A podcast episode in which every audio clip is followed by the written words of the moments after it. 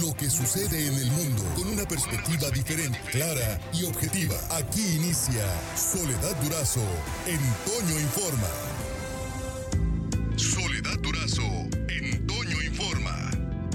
Yo le agradezco mucho a la psicóloga Giselle Sotelo que nos tome esta mañana la llamada para ayudarnos a comprender, a entender el tema de la autoestima.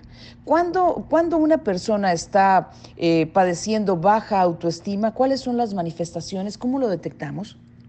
Muy buenos días, mi querida Soledad. Muchísimas gracias de veras por la invitación. Ya sabes que yo aprecio mucho tu trabajo, aprecio mucho que, es ser tomada en cuenta para este tipo de eventos. Cuando me, lo comentaron, dije, híjole, pues es, un chambón, ¿no? Porque eh, se habla de autoestima, eh, pues como dice la palabra, ¿no? El, estimarte a ti mismo. Pero es más bien, eh, cuando hablamos de autoestima, es la imagen que tenemos de nosotros mismos.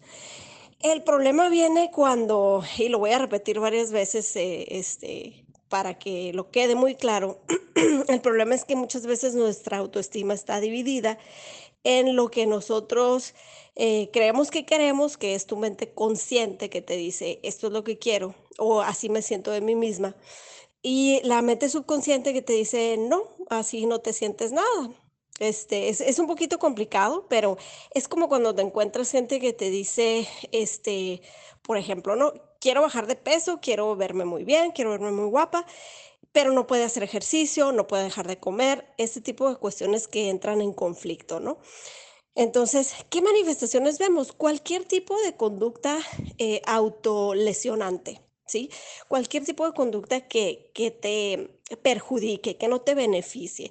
Y eso es en muchas áreas de la vida, ¿no? O sea, desde, por ejemplo, comer mucho, este, gastar mucho dinero, em, como te digo, no poder hacer ejercicio o permitir que la gente abuse de ti, em, no sé, cosas que no nos benefician ni física, mental ni emocionalmente, cualquier tipo de, de cosas así. Entonces, nosotros ya podemos detectar que la persona tiene una imagen eh, diferente, no se pierde la autoestima, ¿eh?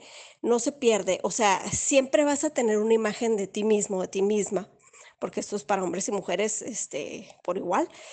Eh, no se pierde, sino que decimos se modifica, ¿no? Y esto es, te digo, un tema muy complicado porque el autoestima no es algo que se trae o que alguien te la da, ¿no? O que tú dices, ay, pues yo tengo alta autoestima y se acabó, sino que se va formando complejamente a través del tiempo desde que naces. Y, este, y sí se puede trabajar, claro que sí, eh, nomás que sí implica técnicas, implica eh, mucho trabajo diario, no te voy a mentir. Y, y es complicado a veces porque la gente se resiste, aunque parezca raro, ¿no? Se resiste a mejorar su autoestima.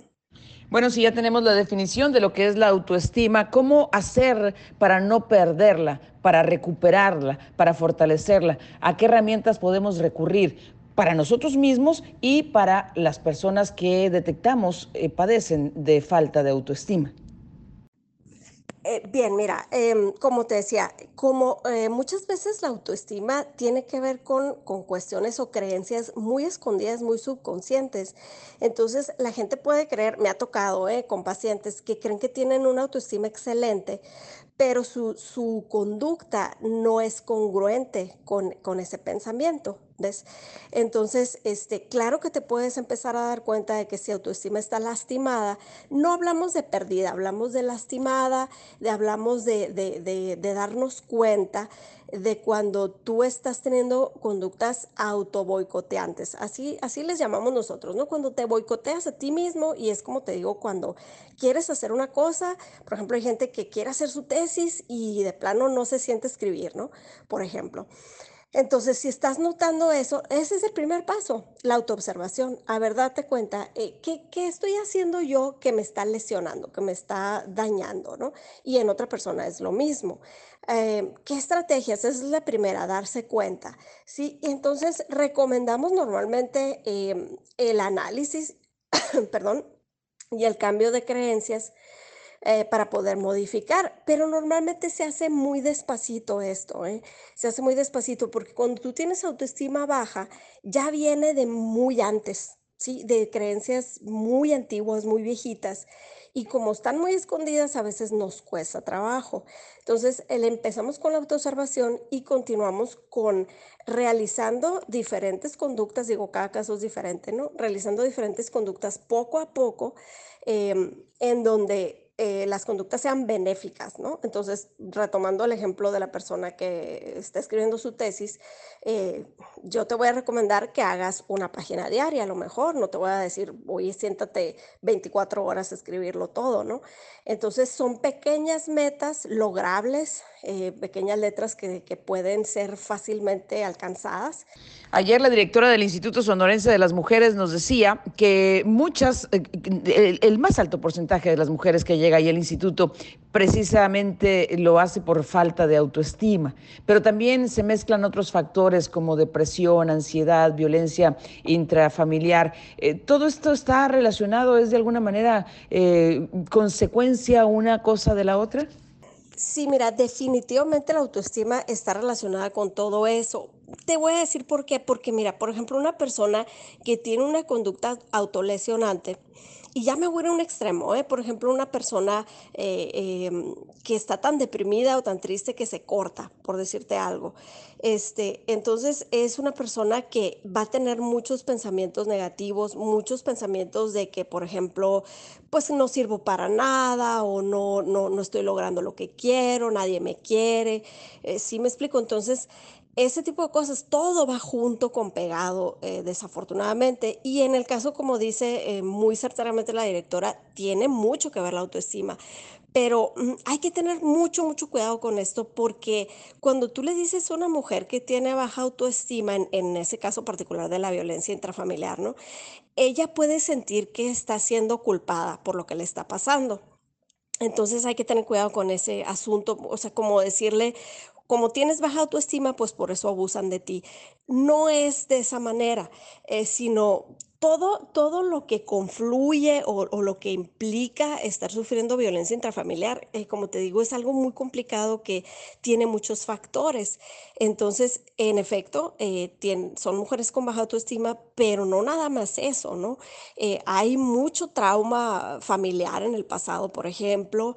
Este, hay creencias que se instalan te voy a decir una muy común, muy común en donde, por ejemplo, eh, la mamá o la abuelita o, la tía eh, les dice, em, oye, pues no dejes a tu marido porque, pues si no te pega, pues no, no pasa nada, no es para tanto, pues, ¿no? Entonces, si tienes casa, comida, techo y este, oye, pero me maltrata, me, me grita, me, me trata mal, me trata como basura, sí, pues, pero como si no te pega, no pasa nada. Entonces, e, ese tipo de cosas, ya de entrada, baja tu autoestima o la lesiona, pues, como yo te decía, y entonces te crees que está bien, ¿no? O sea, está bien eh, vivir así, está bien aguantar esas, eh, eh, esas agresiones, no porque creas que te las merezcas o porque seas una mala persona o por lo que tú quieras, sino porque eso es lo común en tu casa, por ejemplo, ¿no? O en la sociedad, que eso es muy común en,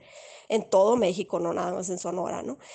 Entonces te digo, es un poquito complicado, este, sí tienen que luchar mucho las mujeres contra corriente cuando están en ese caso y sí trabajamos mucho la autoestima, pero no nos vamos directamente a eso, o sea, como que va dentro de, del trabajo terapéutico, pero nos vamos más bien a cómo ellas se pueden sentir mejor consigo mismas, a cómo salir de la situación violenta, muchas cosas que, que están implicadas pues en esa situación tan complicada. ¿Qué tanto tienen que ver con estos temas de baja autoestima, eh, depresión, ansiedad, etcétera? Eh, eh, asuntos, por, ejemplo, como la genética, que muchas, muchas personas refieren quisiera estar bien, pero mm, no, no soy capaz de. ¿Qué tanto es recomendable o en qué momentos, en qué nivel es recomendable acudir a un especialista, buscar incluso la medicación? Mira, si estamos hablando puramente de autoestima, ahí te diría que no hay ningún factor genético todo es completamente cultural, este, ambiental, es, una cuestión que se va formando, como te digo, eh, desde que naces, depende de, cómo venga la autoestima de tus papás, pues más o menos ese es el rango en el que llegas, porque Obviamente los papás te tratan como ellos se sienten acerca de sí mismos, me explico, pero hasta ahorita no se ha encontrado ninguna correlación genética en cuanto a autoestima. Muchísimas gracias por, por su orientación y eh, finalmente si nos deja por favor sus redes sociales, ¿cómo podemos contactarla? Mira, ahorita por la cuestión de la pandemia y este, algunas otras cuestiones, solamente estamos dando eh, terapia por medio de, de, videollamada este, y tiene los mismos resultados, trabajamos de la misma manera, hay mucho trabajo que hacer, mucho monitoreo por ese lado. Entonces, este, no le tengan miedo a eso. Mucha gente lo está haciendo ahorita, los terapeutas lo están haciendo pues por, su, por cuidar su salud, ¿no? No le tengan miedo a eso. Em, entonces, estamos teniendo muy buenos resultados. Eh, estoy en el 6621-113338 por teléfono. Me pueden mandar mensaje o, o, este, o audio. Con mucho gusto los, los atiendo por aquí si tienen más dudas. En Facebook estoy como Giselle Sotelo Psicoenergía. Es la red que más uso. Tenemos una página que se llama Psicoenergía también. Por hoy terminamos, pero la noticia no descansa. Y nosotros tampoco. Soledad Durazo le espera de lunes a viernes a las 5.30 de la mañana por la cadena Larsa Comunicaciones. Con más noticias, más información, más Soledad Durazo en Toño Informa.